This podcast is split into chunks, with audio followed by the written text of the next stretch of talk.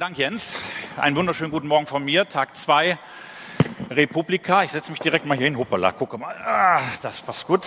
Das kippen wir direkt um. Wir haben zu früher Stunde große Konkurrenz. Umso mehr freuen wir uns, dass Sie den Weg hierher gefunden haben. Ähm, wir sind äh, happy für dieses Thema auf der Republika präsent zu sein. Wir, das sind Lichtblick ähm, und der WWF. Ich selber bin beim WWF für die Kampagnen und die Kommunikation zuständig und ähm, wir finden, dass die Republika immer wieder ein hervorragender Ort ist, ähm, um Themen, wie Jens es gerade gesagt hat, Nachhaltigkeit, das Thema Elektromobilität, das Thema ähm, wie man klug und clever die Zukunft gestalten kann, eigentlich mit euch, mit Ihnen hier diskutieren kann. Wir haben dazu ein Panel zusammengestellt, ein sehr spannendes wie ich finde. Und ähm, ich darf Ihnen ähm, die beiden Gäste, die wir eingeladen haben, kurz vorstellen. Ähm, wir haben Ladies First ähm, auf der einen Seite ähm, Bianca Groß. Sie ist seit zehn Jahren bei äh, BMW. Sie arbeitet an geeigneten Rahmenbedingungen für die Zukunft der Mobilität.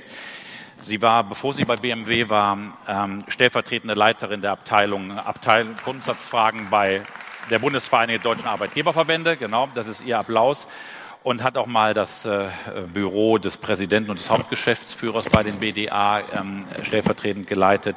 Sie ist ähm, in der ähm, sie ist in der Elektromobilität schwer zugange, sage ich mal, für BMW. Sie hat zum Beispiel ähm, äh, war sie Sherpa in der Arbeitsgemeinschaft Rahmenbedingungen der nationalen Plattform Elektromobilität und Sie wird sich hier gleich den Fragen stellen müssen, warum die deutsche Automobilindustrie ähm, nicht so weit vorne ist, wie sie das eigentlich selber von sich behauptet. Ich glaube, das ist äh, ihre Rolle, das wird sie gut machen, das weiß ich. Ähm, und insofern freuen wir uns sehr, dass sie hier ist. Nochmal herzlich willkommen, Bianca Groß.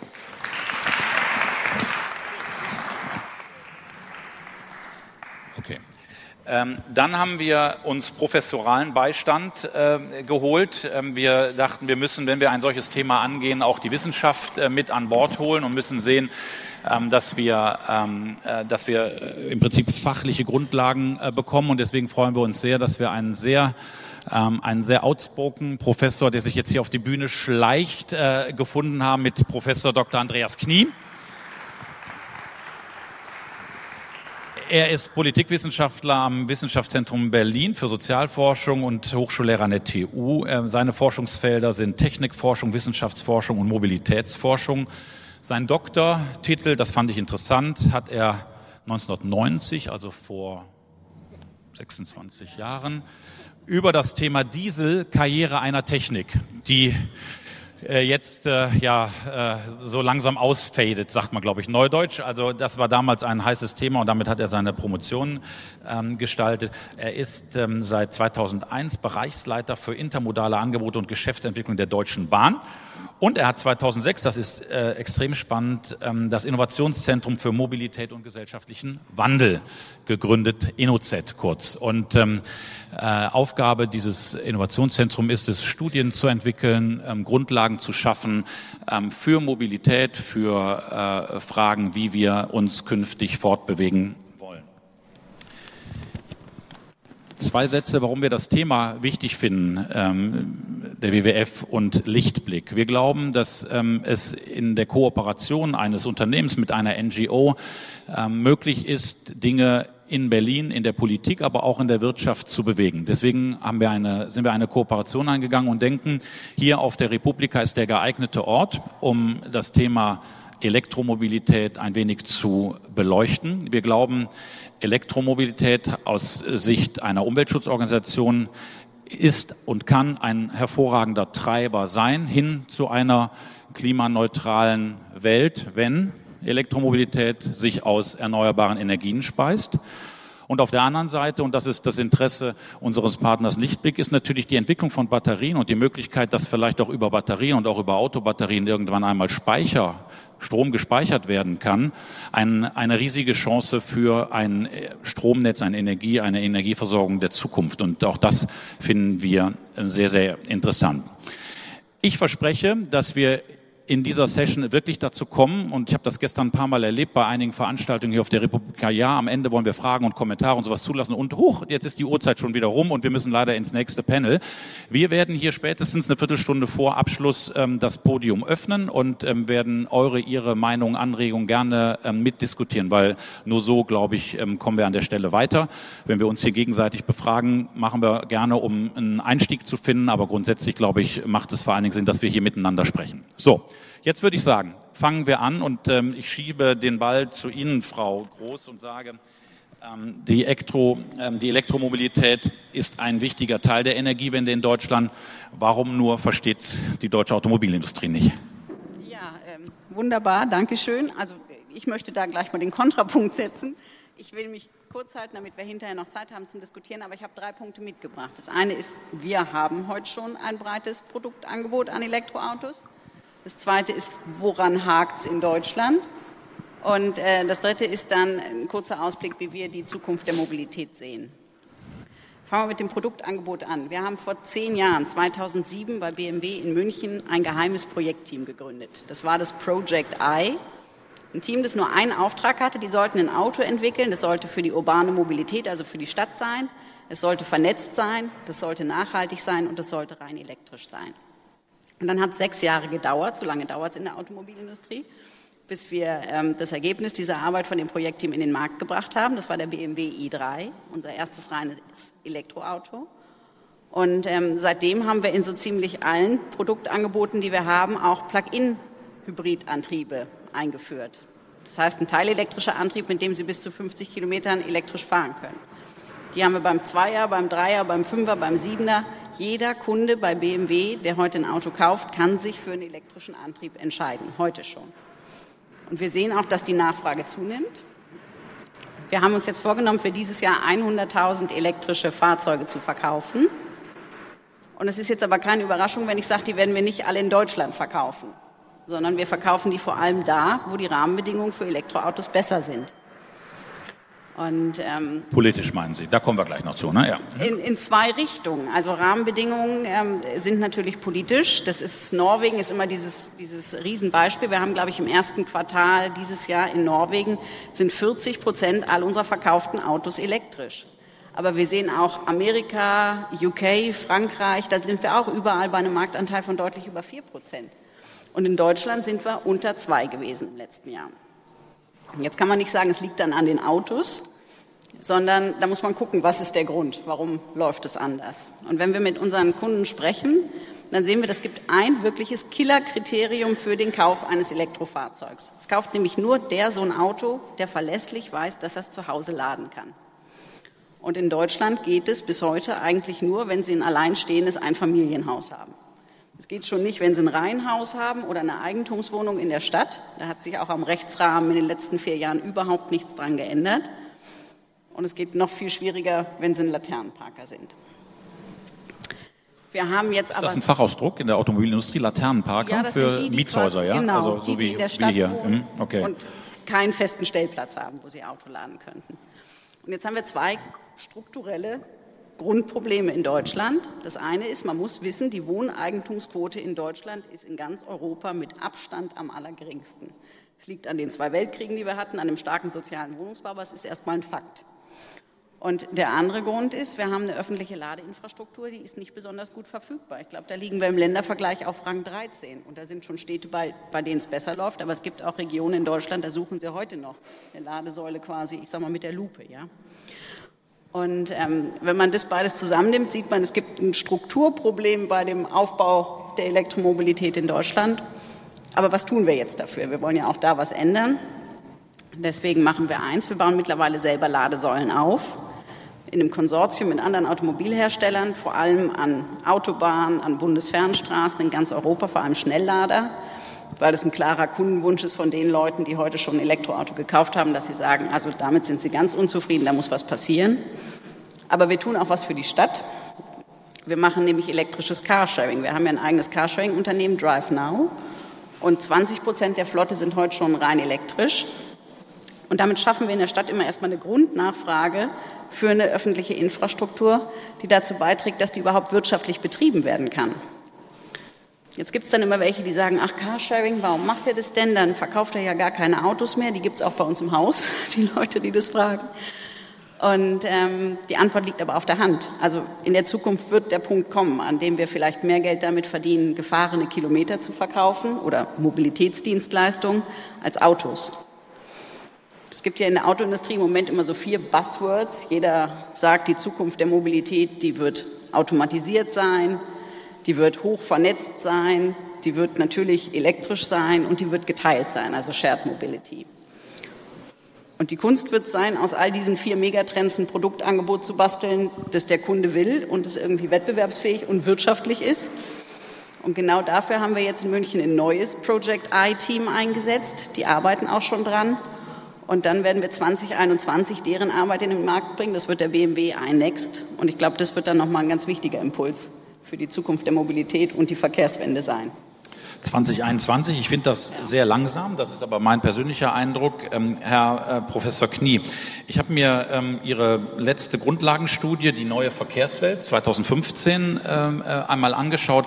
Wer aktuelleren äh, Datenstand haben möchte, der sei verwiesen auf einen Report, den der WWF und Lichtblick rausgegeben haben. Dann höre ich aber jetzt auch auf mit dem Werbe, äh, mit der Werbe, mit dem Werbeblock. Ähm, wir haben im Februar 2017 mal äh, versucht, international und äh, national zu schauen, wo ist eigentlich, wo steht steht eigentlich die Elektromobilität weltweit? Ich fand das eine hervorragende Datengrundlage, um einfach äh, mitzudiskutieren, um mal zu schauen, wo steht denn eigentlich Norwegen? Wie viele Autos werden denn verkauft? Eine Zahl konnte ich mir merken und da wage ich auch zarten Widerspruch zu äh, Frau Groß, ähm, die sagt, ja, es werden ja schon Autos verkauft. Ja, das stimmt. In Deutschland, äh, glaube ich, 11.000 im vergangenen Jahr bei Neuzulassung in einer Gesamthöhe von über drei Millionen. Das ist für mich ehrlicherweise statistisch gar nichts. Das ist, glaube ich, unter einem Prozent. Darauf, darum soll es aber nicht gehen. Ähm, Herr Professor Knie, Sie schreiben, und das wollte ich einmal mal kurz zitieren, weil ich das sehr interessant fand, äh, in Ihrer Studie Die neue Verkehrswelt. Wir werden von allem zu viel haben, Energien aus Erneuerbaren und Automobile im Überfluss. Aus dem zu viel kann aber eine lebenswerte, effiziente und den Prinzipien der Nachhaltigkeit verpflichtete Verkehrs- und Versorgungswirtschaft organisiert werden. Wie denn? Ja, was man so alles schreibt, wenn der Tag lang ist. Ne? Äh, aber ähm, bei Frau Groß haben wir es eben schon gehört, das Auto, das Auto, das Auto, ne, das Auto um das Auto herum, ähm, das Auto mit neuem Antrieb, aber das kann die Zukunft nicht sein, denn von diesen Autos haben wir tatsächlich viel zu viele. Ne? Das Auto, das wollten wir alle, das sollte man noch mal dran erinnern. Wir haben einen Riesenkonsens in der Moderne in Nordamerika, in Europa, in Asien. Der Traum vom modernen Leben war ein eigenes Haus und ein eigenes Auto. Dafür haben wir die Infrastruktur äh, wirklich hingelegt. Ne? Wir haben Straßen gebaut, obwohl wir noch gar keine Autos hatten. Äh, wir haben Autobahnen gebaut, obwohl wir gar keine Autos hatten. Wir haben die Straßenbahn in West-Berlin abgeschafft, obwohl wir äh, damals noch überhaupt keinen privaten Verkehr hatten. Wir hatten sogar 1953 bis 57, das äh, muss man kurz daran erinnern, freie Fahrt für freie Bürger. Das ist kein Claim vom ADAC, sondern das ist verkehrspolitische Realität. Keine Geschwindigkeitsbegrenzungen. Aufhebung sämtlicher Geschwindigkeitsbegrenzungen. Das muss man sich mal überlegen. Bis wir 77.000 Tote hatten und dann die Verkehrswacht gegründet worden ist, äh, da war dann Schluss mit lustig. Ähm, wir haben auch den Autofahrenden Geld gegeben. Ne, wir haben, wenn sie 57 äh, einen VW Käfer gehabt hätten, hätten sie 57 Pfennig bei der Steuer anmelden können, obwohl der Käfer nur 10 Pfennig gekostet hat. Das heißt, der Staat hat noch richtig Geld reingegeben. So, das mit dem Ergebnis, dass wir jetzt 46 Millionen zugelassene Pkw haben. Ne, die gesamte Bevölkerung kann einsteigen und keiner muss auf die Rücksitze. Das heißt, wir haben ein Problem. Und deshalb ist es auch nicht mehr möglich, mit einem Auto anzugeben. Ne, die Verkehrswerbung, die, die Autowerbung, das sind noch so die letzten Reliquien, wo ein archaisches Verhältnis von Männern gesucht wird. Ne, das interessiert die Menschen gar nicht mehr. Autos sind wie Gas, Wasser, Strom, sind Communities geworden. Ne, das ist nicht mehr ein Differenzierungsmerkmal. Und es ist völlig vergebene Liebesmühe, mit diesem Auto als Auto noch irgendwas zu machen, irgendwie eine Markenbildung an ein Auto zu knüpfen. Völlig von gestern. Auch die Digitalisierung, das Auto automatischer zu fahren, damit, wie Herr Dobrindt jetzt ja endlich zugegeben hat, warum macht er das? Weil er endlich mal seine E-Mail im Auto schreiben kann. Weil wenn Sie mal ein bisschen rumgucken, warum stockt der Verkehr, weil die Leute doch heimlich an ihrem Smartphone rumdoktern. Das soll das automatische Auto können. Das heißt, die Digitalisierung des Autos wird immer voller, immer größer, immer teurer, während die Digitalisierung genau umgekehrt geht. Und da geht die Reise hin Nicht das Internet geht ins Auto, sondern das Auto geht ins Internet. Das Auto wird Teil einer Verkehrslandschaft. Wenn Sie in großen Städten umhergehen, wenn Sie Ihr Smartphone sehen, die Menschen, gerade Ihre Generation, das ist selbstverständlich, guckt die Welt nur noch durch einen digitalen Filter. Alles, was in diesem digitalen Filter ist, wird genommen. Aber alles, was dort nicht mehr drin steht, das wird gar nicht mehr zur Kenntnis genommen. Das existiert schlichtweg gar nicht mehr. Deshalb gehen die Leute heute mit dem Blick, viel zu viel mit diesem Blick, ne, gibt auch noch andere Dinge, aber man macht's nun mal so rein und das wird gesehen. Und da werden plötzlich Smartphones zu einem Schlüssel für Mobilität. Das heißt, ich kann dort vernetzen, ich kann dort Dinge miteinander verknüpfen, ich kann dort U-Bahn, S-Bahn fahren, ich kann Bus fahren, ich sehe alles, alles, was eine digitale Signatur hat, kann ich nutzen. Und das ist die Chance, dass man das, was wir an Verkehrsgeräten haben, und wir haben viel zu viel, Allein im wunderschönen, scheinbar so super liberalen und so verkehrspolitisch ganz emanzipierten Berlin haben wir sage und schreibe über 1,2 Millionen zugelassene Pkw. Der Anteil der Carsharing-Autos mit 3500 ist leider noch sehr verschwindend gering. Und äh, das heißt, wir müssen, also wir haben ausgerechnet, andere haben ausgerechnet, dass wir die Verkehrsleistung, ohne dass wir irgendeinem den Verkehr nehmen würden, mit 350.000 Autos schaffen würden, wenn wir sie vernünftig digital vernetzen. Das heißt, wir könnten von 1,2 Millionen Verkehrsgeräte auf 350.000 reduzieren. Stellen Sie sich mal eine Stadt vor, die plötzlich Platz hat für Verkehrsarten wie Fahrrad, wo die Fußgänger endlich mal laufen können und sich nicht durch verkehrsabgestellte Gerätschaften gucken. Das ist die Perspektive. Und jetzt äh, letzter Satz. Äh, das kommt nicht vom Himmel. Ne, die Verkehrspolitik, die autofixierte Verkehrspolitik, an der wir alle teilgenommen haben. Ich selber habe auch ein Kadett gehabt. Ich hätte auch gerne lieber einen BMW gehabt, aber konnte man sich nicht leisten. Kadett B war auch gut mit Rallye-Streifen. Das haben wir alles gewollt. Das wurde auch so gesetzlich vorgeschrieben. Jetzt haben wir immer noch dieselbe Gesetze.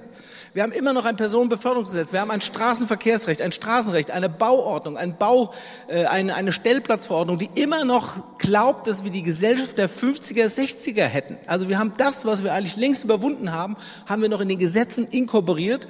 Und wenn wir diese Gesetze nicht ändern, werden alle Sharing-Modelle, alles, was wir gerade gehört haben, auch was BMW zugegebenermaßen schon Fortschrittliches macht, wird wird völlig äh, äh, verpuffen. Ne? Wir müssen Grenzen überschreiten, wir müssen Gesetze ändern, die fallen nicht vom Himmel. Und ich sage letzter Satz, das Wichtigste, was Berlin in den letzten 30, 40 Jahren geschafft haben, was war die größte soziale Innovation aus Berlin? Das waren die Hausbesetzer.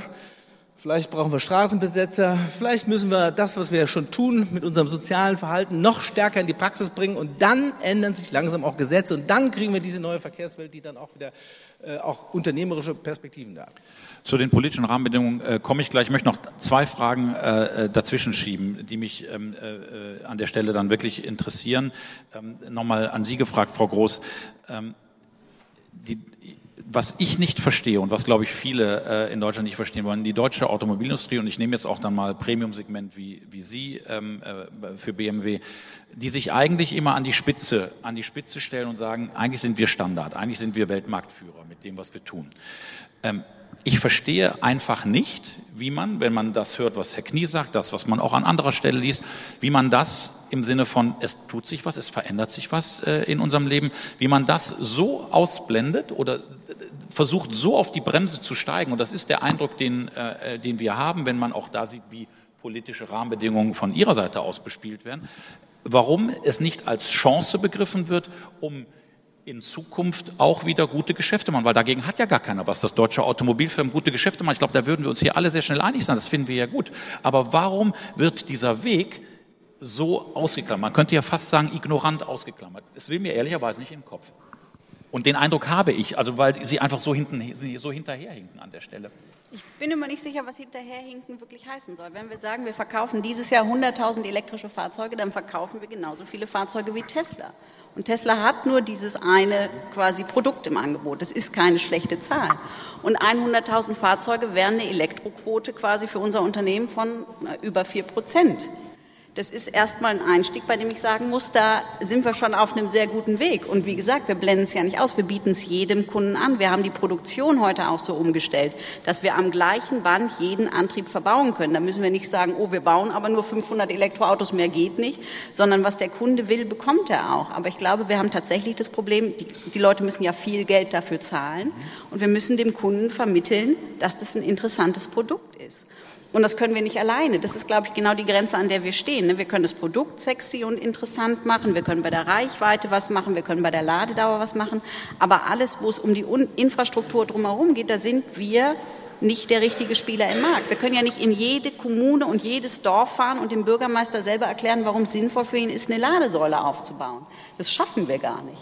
Sondern da gibt es dann auch die Rolle A der Bürger, die sagen müssen, wirklich vor Ort sagen müssen, wir wollen das, wir wollen eine Verkehrswende auch für unseren Bereich hier, für unsere Kommune und die selber den Druck machen müssen, weil das ist ja genau das, woran die Politik heute scheitert. Auch eine Wende in der Verkehrspolitik kommt ja genau deswegen nicht, weil der Druck der Bürger so groß ist, die Angst haben um ihr eigenes Auto.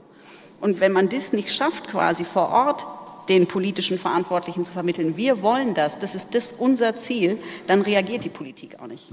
Sie wollten dazu direkt was ja, sagen? Ich würde noch eine Frage anschließen, wenn Sie die direkt noch mitnehmen, weil Sie gerade argumentiert haben, und das ist ja auch ein, ein, Punkt, den man, glaube ich, kurz noch diskutieren muss. Wir reden hier jetzt immer für Berlin. Wir sind hier alle in einem sehr urbanen, äh, in, einem, in einem sehr urbanen Umwelt, Umfeld unterwegs. Wir können Drive Now nutzen, weil wir in der Kernzone wohnen und leben, weil wir Laternenparker sind. Ähm, und äh, was machen denn die Menschen auf dem Land? Ähm, wie sieht da und was sagt der Verkehrswissenschaftler beziehungsweise der ähm, äh, die Wissenschaft an der Stelle, wie kriegen wir denn dort ähm, äh, ein, eine, eine geteilte, eine Sharing-Verkehrswende hin? Das würde ich gerne noch mit bei Ihnen jetzt gerade abladen und ablegen als Frage, aber Sie wollten direkt erstmal was zur Automobilindustrie sagen. Haben Sie meine Dramaturgie zerstört, aber Entschuldigung. ja, wer am Land lebt, äh, ja, also wer da freiwillig hinzieht, ist selbst schuld. Am Land, Land ist Land. Ne? Und Stadt ist Stadt. Wir in Deutschland haben auch das schöne Wort Daseinsvorsorge. Ne, wir haben den Bürgern gesagt, egal wo du lebst, es gibt eine Gleichwertigkeit der Lebensgrundlagen. Ne, auch wenn sie am Land wohnen, Post kommt, Internet gibt's theoretisch, ähm, und der Bus kommt und Taxi kommt und Auto hast du und wenn du zu weit weg fährst ins Land, mach dir keine Sorgen, gibt's ja die Entfernungspauschale. Das kann es auf Dauer nicht geben, denn wir haben sowas wie Pendler, Pendlerströme, wir haben riesige Pendlermengen, das kennen wir hier in Berlin gar nicht. Schauen Sie mal Düsseldorf, äh, Frankfurt, München an, da steht morgens alles, weil wir das Lebensmodell nicht fortführen können. Das heißt, das heißt, und das heißt für Deutschland, das ist der richtige Punkt, 63 Prozent der Fläche Deutschland ist Land.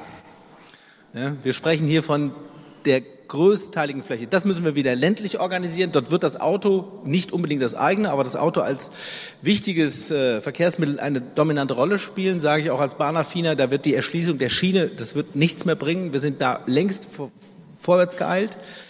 Das Zweite ist aber ganz wichtig auch nochmal, das hatte Frau Groß auch schon angedeutet, nicht nur 63 Prozent der Fläche ist Land, sondern 60 Prozent der Bevölkerung, die wir in Deutschland befragt haben, sind um das Auto, haben ihre Lebensstruktur, ihr Lebens, ihre Biografie um das Auto herum gebaut.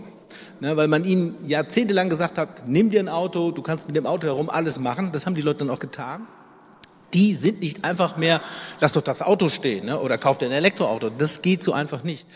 Aber in den Städten, von denen wir ja auch einige noch wenige haben, da kann man was machen und da muss man eben diese Experimentierklausel ziehen und da können wir wiederum sagen, die befragen wir auch die Berliner und Berlinerinnen, aber auch die Hamburger und Hamburgerinnen und die Münchner und Münchnerinnen, aber auch im, im, in Kölner. Da sind die Leute längst viel weiter. Dort haben wir, in diesen Städten sind wiederum auch alles, hat alles mit 66 zu tun. 66 äh, Prozent der Bevölkerung fährt schon multimodal. Die sind schon unterwegs mit verschiedenen Verkehrsmitteln. Da hat keiner mehr ein Hauptverkehrsmittel. Sehen Sie sich an sich selber, sehen Sie auch vielleicht von den Nachbarn, sehen Sie an Ihren Kindern. Und diese Menschen sind bereit, Korrekturen, Korrekturen in unserer Struktur äh, vorzunehmen. Und deshalb müssen wir jetzt, und das ist jetzt auch meine Bitte, Appell an die Autoindustrie, nicht nur in Europa alles blockieren. Wir glauben ja, wir glauben, wir haben ja ein völlig falsches Europabild. Wir glauben ja immer, dass wir die tollsten in Europa sind. Ne? Wir sind die Einzigen, die von Europa richtig, richtig dick Kasse machen und alles blockieren, alles blockieren, was irgendwie Schadstoffgrenzwerte senken könnte. Ne? Das könnten wir vielleicht doch mal nicht mehr blockieren. Dann könnten wir vielleicht auch mal in Städten etwas tun, was längst in anderen Städten im Ausland wichtig ist, nämlich den Parkraum so bepreisen, wie er denn auch teuer ist. Ich wohne am Cottbuser Damm. Ich könnte, wenn ich ein Auto hätte, dieses vor die Tür stellen, ich müsste nichts bezahlen. Ist doch unglaublich. Es ist eine Privatisierung öffentlichen Grundes, wie es skandalös nicht anders geht. So. Und das Bundesrecht sagt, ja, wenn du Anwohner bist und Parkraum bewirtschaftet ist, dann darf, der, darf, darf die Stadt maximal 30 Euro im Jahr von dir abknüpfen. Das geht nicht. Das müssen wir ändern. Der Parkraum kostet so viel, wie er nämlich kostet, nämlich 7.000 bis 8.000 Euro im Jahr. Das sind mal 10 bis 20 Euro pro Tag, die Sie zahlen müssen. Und dann werden nämlich die Geschäftsmodelle wirklich wichtig. Und der letzte Satz, bin ich gleich fertig, wir müssen eben aufpassen, dass wir nicht in der Auto- oder Mobilitätsindustrie da landen, wo wir in der AKW-Technik, in der Braun- und Steinkohletechnik landen, indem wir versucht haben, etwas zu schützen, wo wir glauben, Arbeitsplätze ist das Wichtigste, ist ein hohes Gut, gar keine Frage, aber es muss eine nachhaltige Perspektive sein. Das heißt, wir müssen diesen Paradigmawechsel in die nächste technologische Schiene machen. Das müssen wir als konzertierte Aktion machen. Das kann nicht einer gegen den anderen machen. Wir müssen es tun. Dann schaffen wir auch neue Geschäftsmodelle, aber wir müssen immer gegen die herrschenden Strukturen etwas tun, sonst passiert nichts und sonst sind auch die vielen schönen Sharing-Modelle, die wir hier in Berlin sehen, in ein, zwei Jahren alle perdu, weil die sich alle unter den jetzigen gegebenen Umständen nicht rechnen. Das äh, greife ich direkt auf und äh, werfe Ihnen auch den Ball direkt wieder zu. Frau Groß, äh, stelle fest, das scheint ja auch eben nicht nur jetzt eben ein, ein, ein Muster zu sein im Verkehr, das haben wir in der Energiewirtschaft genauso gesehen, dass das, was wir immer unter Vollkostenrechnung betrachten, eigentlich ausgeblendet wird bei der Grundversorgung auf Energie. Das war lange Zeit bei Atom, bei Kohle ist das, stellen wir das jetzt immer noch fest, ähm, dass eben äh, keine Vollkostenrechnung angestellt wird. Höre jetzt hier, dass das beim Verkehr oder was äh, das Thema Mobilitätsfragen äh, in, gerade in Städten angeht, genauso gilt. Was wäre denn die Forderung, weil Sie darauf abgehoben hatten, ähm, Frau Groß, was ist denn die, was ist denn Ihre Forderung oder die Forderung ähm, äh, der Automobilindustrie an die Politik, außer dass wir wieder nochmal eine Abwrackprämie äh, installieren und wenn wir denn umsteigen wollen, ähm, was wir ja im Augenblick haben, was ja selbst da an der Stelle noch nicht funktioniert. Was wäre Ihre konkrete Forderung? Ich hatte eben so rausgehört, einheitliches Ladesystem, geht das in die Richtung? Also ich würde schon sagen, Preissignal ist, also gut, wir sind sowieso ein Premium-Hersteller. Ja? Über den Preis kriegen Sie jetzt keinen BMW-Kunden dazu, irgendwie ein anderes Auto zu kaufen. Darum steigen die nicht um. Was man wirklich braucht, und ich habe das Kieler Kriterium genannt, weil es ist genau das, man braucht eine verfügbare Ladeinfrastruktur. Und die muss einfach verfügbar sein, die muss auch so sein, dass ich sagen kann, da ist verlässlich eine Ladesäule frei und die ist auch einsatzfähig, wenn ich komme, weil ansonsten fällt genau dieses ganze Modell für 70 Prozent der deutschen Bevölkerung flach. Wenn ich es nicht laden kann, lasse ich es bleiben, dann kaufe ich halt nicht. Da ist jetzt schon was passiert. Es gibt eine Förderrichtlinie. Wir haben sehr lange zugewartet. Das ist auch so ein bisschen Selbstkritik, bis wir verstanden haben, dass es sich kein Geschäftsmodell alleine ums Laden entwickeln wird. Wir haben am Anfang wir tun uns ja ein Stück weit schwer auch. Das ist ja jetzt nicht nur unsere Industrie, mit der wir zu tun haben, sondern wir waren eben, wir haben ganz lange gewartet, bis die Energiewirtschaft Ladesäulen aufbaut. Und es hat gedauert, bis wir verstanden haben, dass die gerade ganz andere Probleme zu haben, als, als jetzt noch in ein defizitäres Geschäftsmodell für uns quasi zu investieren. Wie sie überhaupt noch eine Ladesäule bezahlen sollen künftig, genau. Man wird über den Strom quasi sehr, sehr lange keine Ladesäule finanzieren können. Und wenn man das so hat, dann muss man gucken, wer, wer zahlt jetzt das? Das Spiel ging sehr lang, muss man sagen, ne, dass wir alle gewartet haben, wer es jetzt zahlt. Zeit. Auch die Politik hat lange gesagt, auch das ist jetzt überhaupt keine Rolle für uns. Das müsst ihr dann selber gucken. Das muss sich am Markt entwickeln. Es hat sich am Markt entwickelt, aber eben sehr schlecht. Genau wie der Markt dann eben an der Stelle war. Und ähm, jetzt gibt es eben wieder eine Förderrichtlinie für die Ladeinfrastruktur. Die ist in einem Teil gnadenlos überbucht, nämlich bei dem langsamen Laden in der Stadt im Prinzip. Da sieht man ja, es gibt Leute, die sehen, darin eine Möglichkeit. Und ich glaube, es wäre für die Stadt auch ein guter erster Schritt. Aber auch da gibt es jetzt wieder eine Grenze, die eingezogen wurde. Und das klare Signal, ein zweiter Förderaufruf wird im Prinzip erst in anderthalb Jahren kommen. Und man wird auch nicht umschichten, die Mittel, die da vorgesehen sind. Von daher glaube ich, also wenn wir nicht alle anfangen, das Thema Laden anders zu betrachten und vielleicht auch mit einfacheren Ladesystemen und auch mit Anforderungen von uns. Ich meine, auch wir stärken ja die Investitionssicherheit nicht, wenn wir immer alle halbe Jahr irgendwie neue Ladeleistungen fordern von der Ladesäule und noch irgendwie was Tolles. Die muss dann reservierbar sein und die muss melden, ob sie funktioniert oder nicht funktioniert. Das sind ja auch keine sicheren Investitionsbedingungen für jeden Investor, der in die Ladeinfrastruktur einsteigen will. Norwegen hat es ganz anders gemacht. Ich meine, auch das ist ein Grund, warum es in Norwegen so gut läuft. Norwegen hat ganz einfach im Prinzip Schuko-Steckdosen übers ganze Land verteilt. Das sind Schnarchlader. Ja, jeder von uns sagt immer, es ist genau der falsche Weg. Ja, aber am Ende funktioniert es genau darüber, weil sie den Kunden die Sicherheit geben, ich kann überall wenigstens eine Steckdose. Und dann kriege ich ein bisschen Strom für die nächsten Kilometer. Was ist die Forderung ähm, von Ihnen, Herr Knie, an die, an die, an die Politik? Sie haben es eben so ein bisschen angedeutet, äh, richtig, richtige Bepreisung von äh, knappem Raum äh, in Städten. Was würden Sie darüber hinaus sich wünschen? Ja, vielleicht noch mal ganz kurz, was Frau Groß sagte, das kann ich noch mal sagen. Das haben wir mit unserem deutschen Standardwahn wieder kaputt gemacht, weil wir wollten ja einen Standardstecker haben für die Welt. Das ist dann der Mennekes-Stecker geworden und der kann eben nicht mehr wie Stuko geladen werden. Und deshalb haben die Leute gesagt, oh Gott, das ist nichts mehr für mich. Und deshalb ist die Elektromobilität der, der, der Volkscharakter genommen worden. Ne? Das haben wir typisch mit unserer deutschen Standardisierungswahnvorstellung kaputt gemacht ähm, mehr, weniger Standard. Also was wir brauchen in Deutschland ist mehr Trial and Error. Das ist ja eine der Übungen hier. Ne? Ein bisschen California Spirit tut uns alle, glaube ich, ein bisschen gut. Ähm, wir brauchen genau diesen Katalog, den wir eben gesagt haben. Wir haben, wir brauchen eine Entrümpelung unserer Verkehrsgesetze. Im Verkehr ist alles kodiert. Sie können im Verkehr nichts machen, ohne irgendeine Regel beachten oder übertreten zu müssen oder zu können. Das heißt, das müssen wir gucken. Was brauchen wir im Verkehr noch? Wir brauchen kein Personenbeförderungsgesetz mehr. Das Mitnehmen von anderen Menschen kann auch gegen Entgelt möglich sein. Das ist in Deutschland verboten. Da brauchen Sie Lizenz, die hat schon immer einer. Äh, wir brauchen die Bepreisung des öffentlichen Raums. Wir brauchen eine radikale Senkung der Luftschadstoffwerte, nicht nur der CO2-Werte. CO2 ist was gegen, fürs, oder gegen das Klima. Wir haben ein richtiges Problem mit dreckiger Luft. Und dann brauchen wir natürlich, äh, äh, brauchen wir, um das zu, äh, das geht nicht als Bundesgesetz, ne, sondern wir brauchen dann Experimentierklaus. Wir brauchen Städte, die sagen, ich will das mal versuchen. Ich habe Einwohner, die sind, glaube ich, schon so weit. Und dann müssen wir alle mitmachen. Ne? Und da müssen wir alle dran arbeiten. Und dann kriegen wir auch kleine, durch kleine Öffnungspunkte Punkte dann die soziale Praxis, die zeigt, es geht. Ja, dann, müssen wir, dann sind wir wieder Vorreiter und wir dürfen nicht im Versuch, das jetzige zu konservieren, das, das Neue sozusagen unmöglich machen. Wir brauchen Räume, wir brauchen Experimentierräume. Das kann auch schiefgehen. Ne? Das weiß man nicht am Ende, ob es funktioniert. Aber diese offene Debatte brauchen wir und wir brauchen einen völlig anderen Mindset, was das Auto, das eigene Auto angeht, bis hin zum Schluss, ne? dass wir die Zahl der Autos vielleicht deckeln ne? und vielleicht das Eigentum an einem Auto völlig obsolet werden lassen. Vielleicht ganz kurz Gerne. so eine Experimentierräume. Wir machen das tatsächlich auch schon. Das ist immer so ein bisschen ähm, verwunderlich, weil man es immer nicht direkt glaubt. Wir haben hier in Berlin, in Charlottenburg-Wilmersdorf, haben wir ein Projekt gemacht, wo wir tatsächlich vorher die Anwohner gefragt haben, was braucht ihr denn, um auf ein eigenes Auto zu verzichten? Braucht ihr mehr Carsharing? Braucht ihr irgendwie einen Elektroroller? Braucht ihr irgendwie einen Bus, der öfter fährt? Oder was wollt ihr haben? Ähm, und dann haben wir wirklich 15 Anwohner gefunden, die rund um so einen kleinen Platz gesagt haben, okay, ich bin bereit, es mal auszuprobieren. Wenn die Rahmenbedingungen stimmen, werde ich vier Wochen auf mein Auto verzichten. Die haben dann wirklich alle in einem Experiment quasi ihre Autos rausgefahren für die vier Wochen. Und diese 15 Stellplätze, die dadurch frei geworden ist, die haben wir dann genauso genutzt, wie Sie es vorhin gesagt haben. Mal für eine ganz andere Art dieses Raums. Also ein Teil war reserviert wirklich für Carsharing-Fahrzeuge, sodass man immer ein Carsharing-Fahrzeug verfügbar hatte vor Ort. Aber wir haben da auch Sitzmöbel aufgestellt. Die Anwohner konnten miteinander ins Gespräch kommen. Wir haben eine Fahrradwerkstatt gemacht, wo man dann noch mal gucken konnte, funktioniert mein Fahrrad noch? Die haben es auch repariert vor Ort.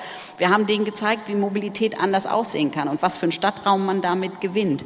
Und am Ende haben tatsächlich manche von denen gesagt, okay, ich lasse das Auto jetzt auch weg. Ich werde es wirklich abschaffen. Und ich glaube, nur so geht's. Aber es ist halt ein sehr aufwendiger Prozess, den sie nur gemeinsam mit den Leuten hinkriegen und nicht indem sie verordnen in dem Viertel. Ne? Heute fange ich mal an, wir sperren jetzt mal die Straße für alle und ihr guckt mal, wo ihr bleibt.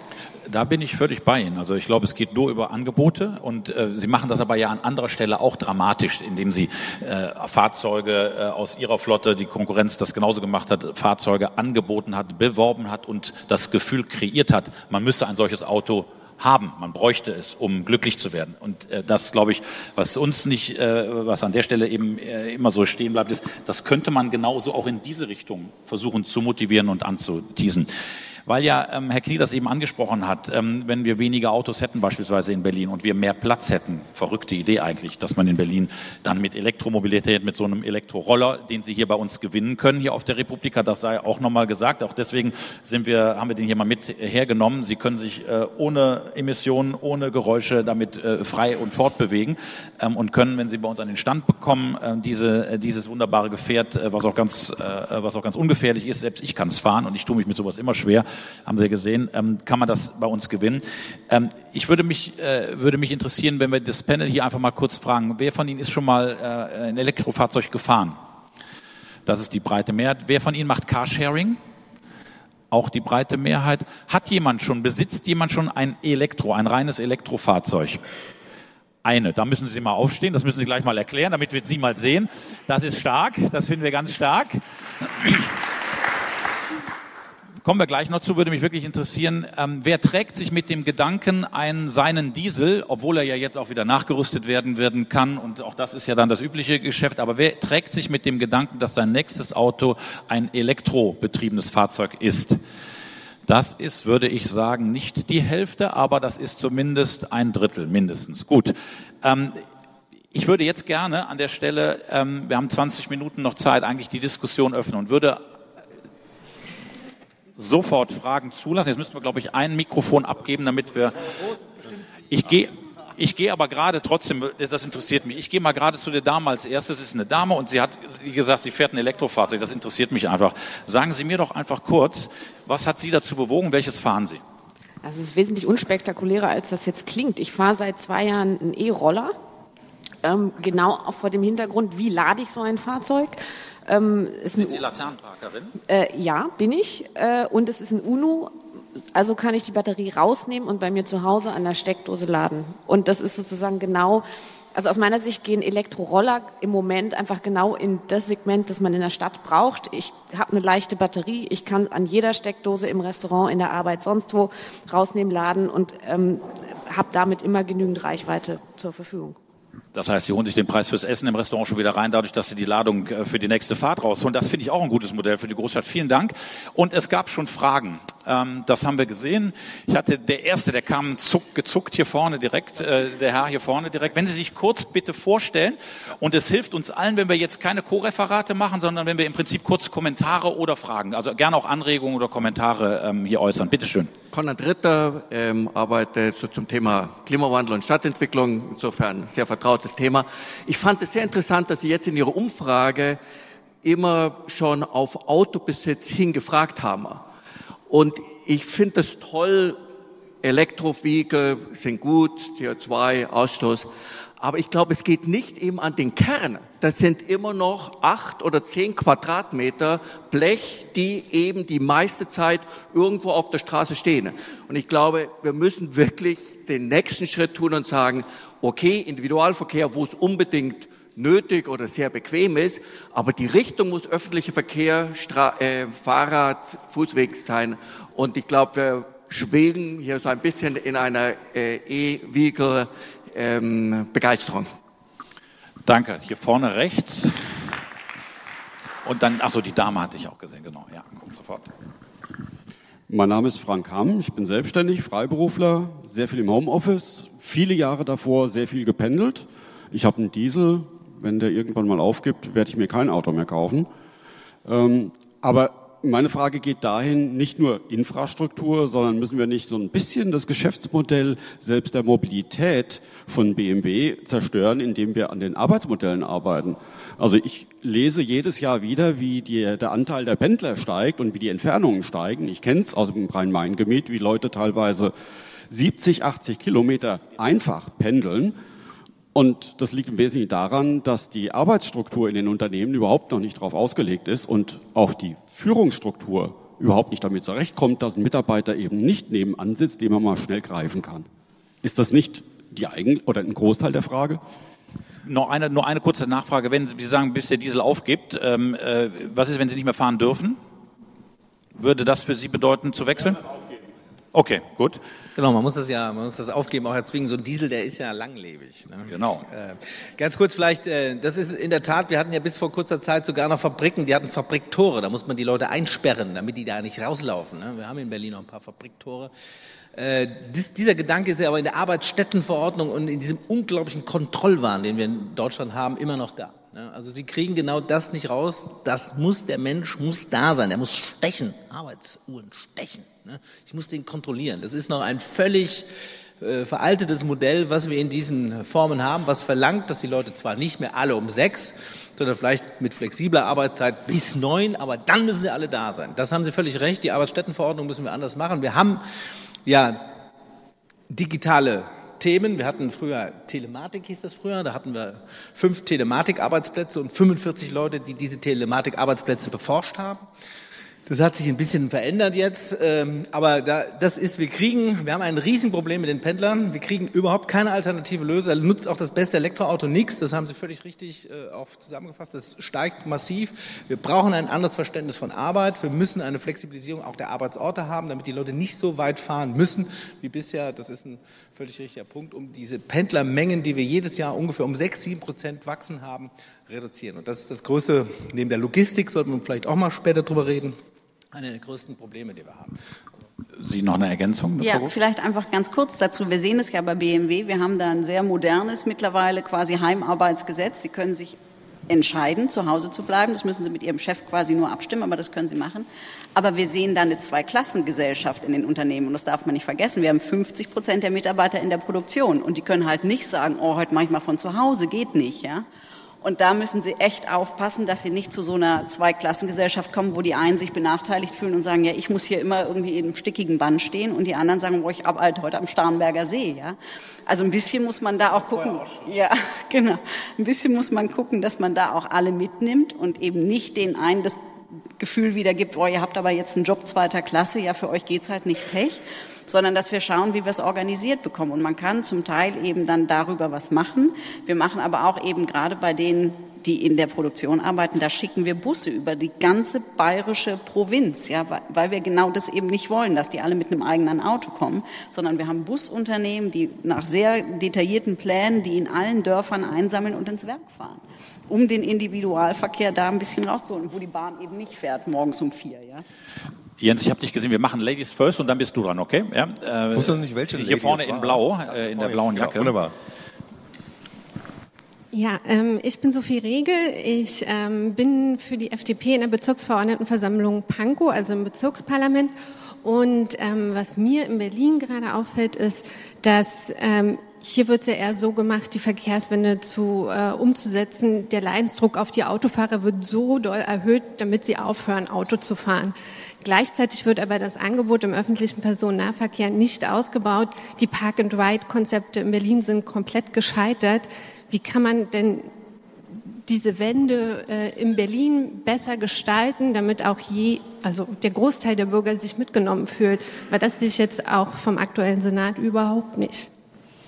Herr Knie, da müssen Sie ran. Ja, das, äh, Frau Gross hat auch eben schon äh, die Möglichkeiten erzählt, aber das ist äh, in der Tat richtig. Ähm, wir brauchen äh, in Berlin ein anderes Verständnis von Verkehrspolitik.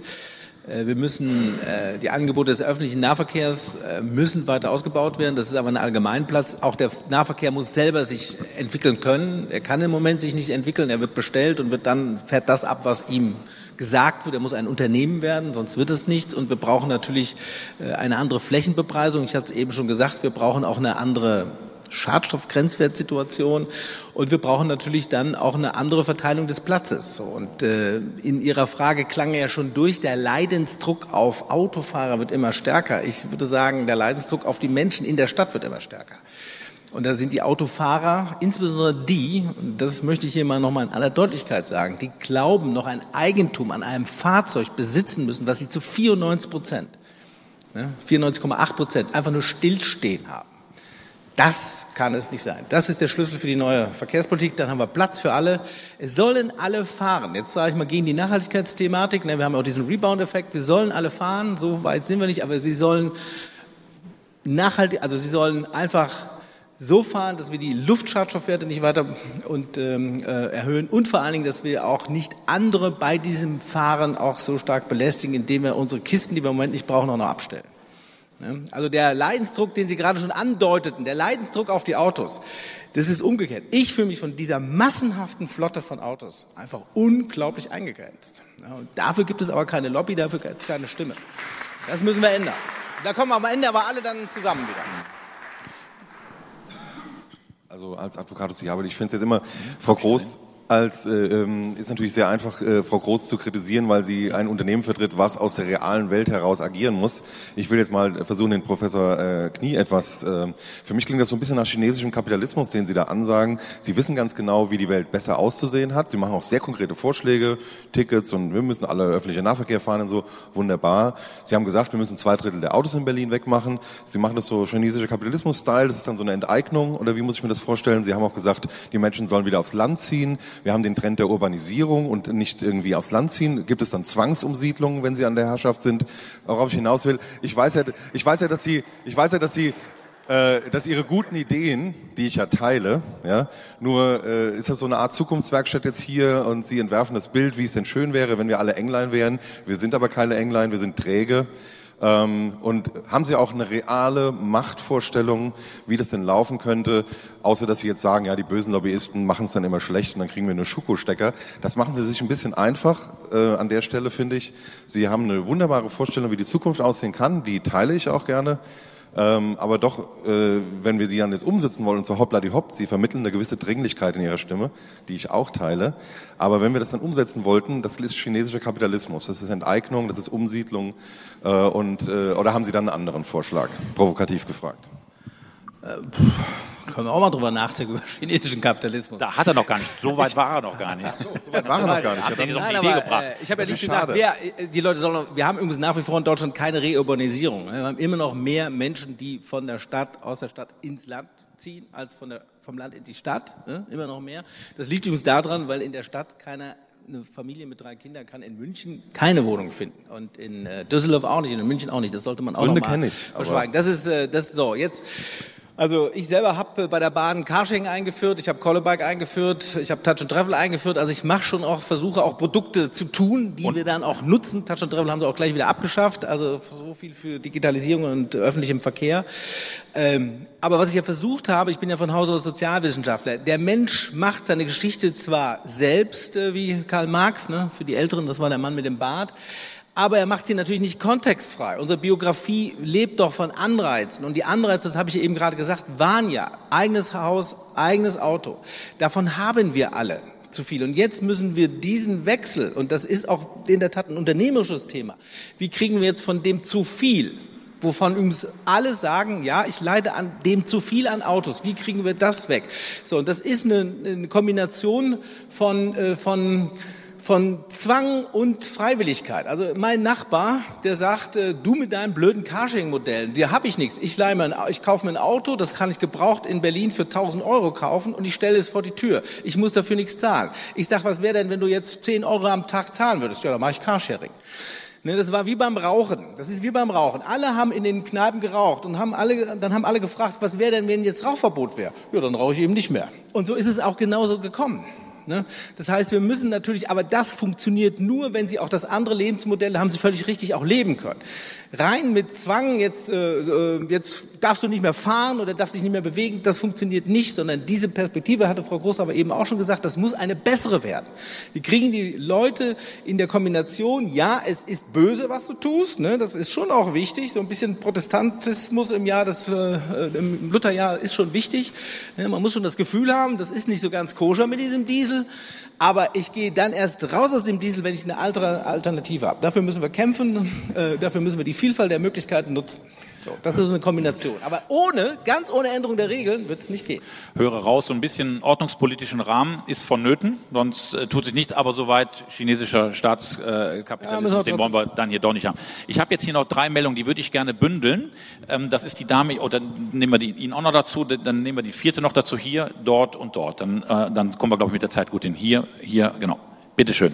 Ähm, ja, hallo, mein Name ist Magdalena Hartmann. Ich arbeite für BNP Paribas Real Estate. Und äh, meine Frage ist, ähm, wenn es um diese Ladesäulen geht, ob man mal überlegt hat, die stärker an die Immobilie zu binden. Also gerade weil, wenn man Immobilien baut, geht es ja auch darum, dass man Parkplätze auch bereitstellt für die Bewohner.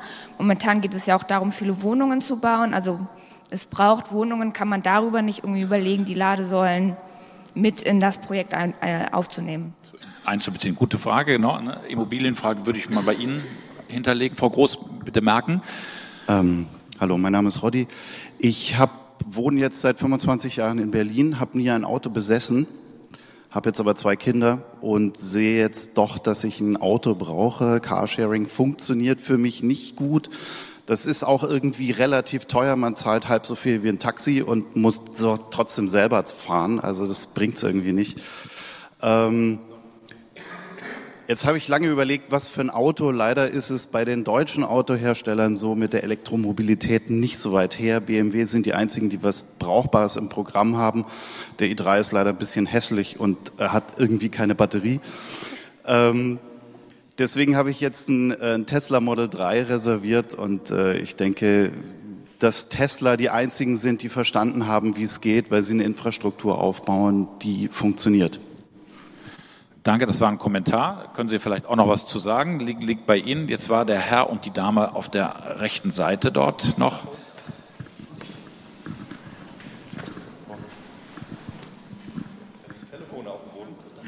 Okay.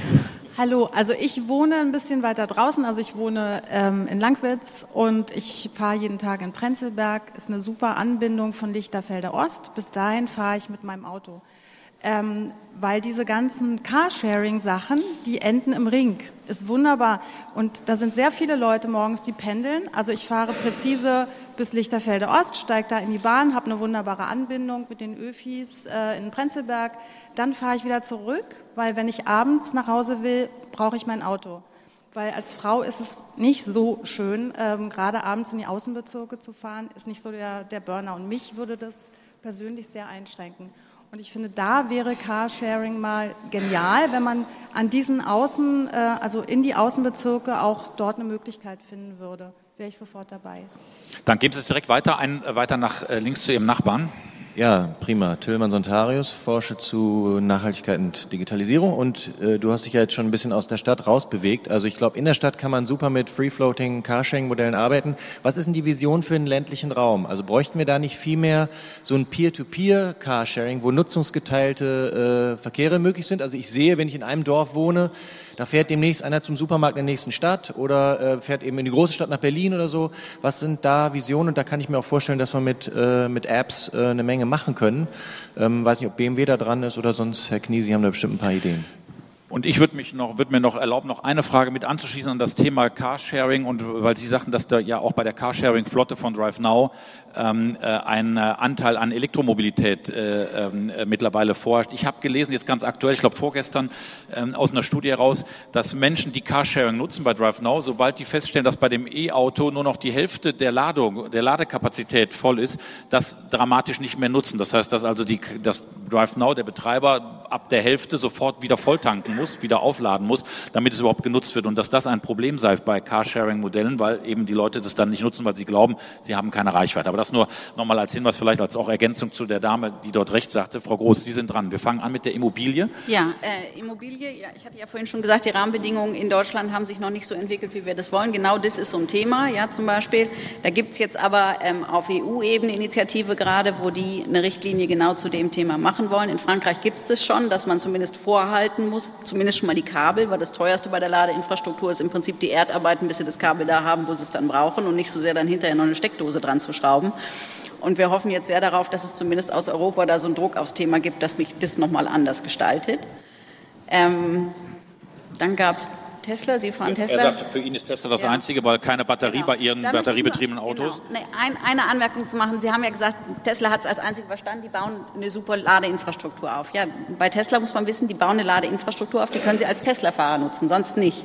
Und wenn es jetzt jeder Hersteller machen würde, dann hätten wir bald ein Stadtmobiliar. Ich glaube, Herr Knie wird tot umfallen, ja. wenn da jeder seine eigene Ladesäule irgendwo aufbaut, dann ist die Stadt auch irgendwann ziemlich verhunzt, ja. Also da muss man schon gucken. Ich glaube, der richtige Ansatz ist nicht so ein proprietärer, sondern einer, wo alle gemeinsam gemeinsam an einer Ladesäule dann auch laden können.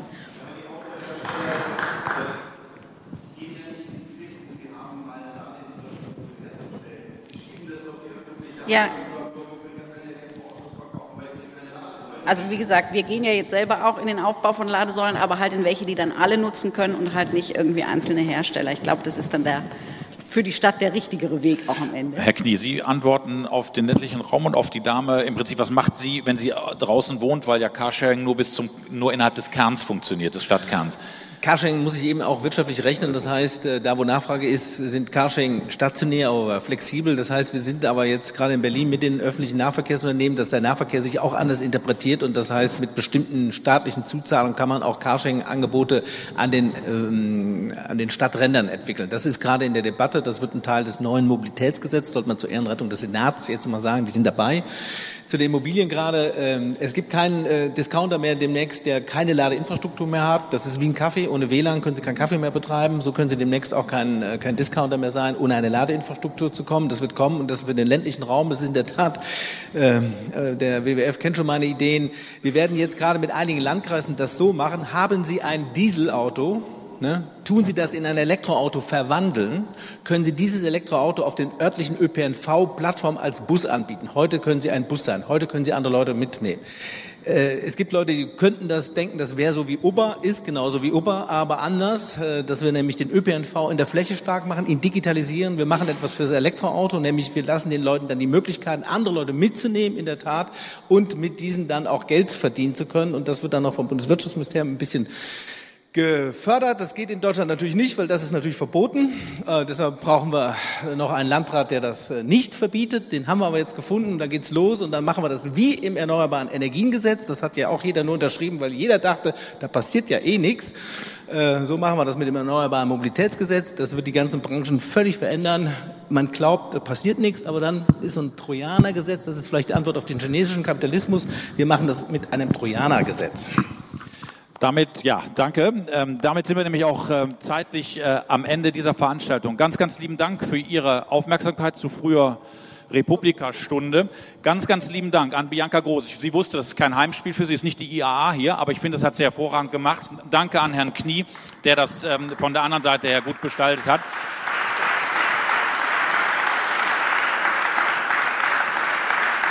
Und ich glaube, damit haben wir genug Stoff, dass wir auch über das Thema weiter diskutieren werden. Wir versprechen Ihnen Lichtblick und der WWF, wir werden dranbleiben. Dankeschön und noch viel Spaß auf der Republika.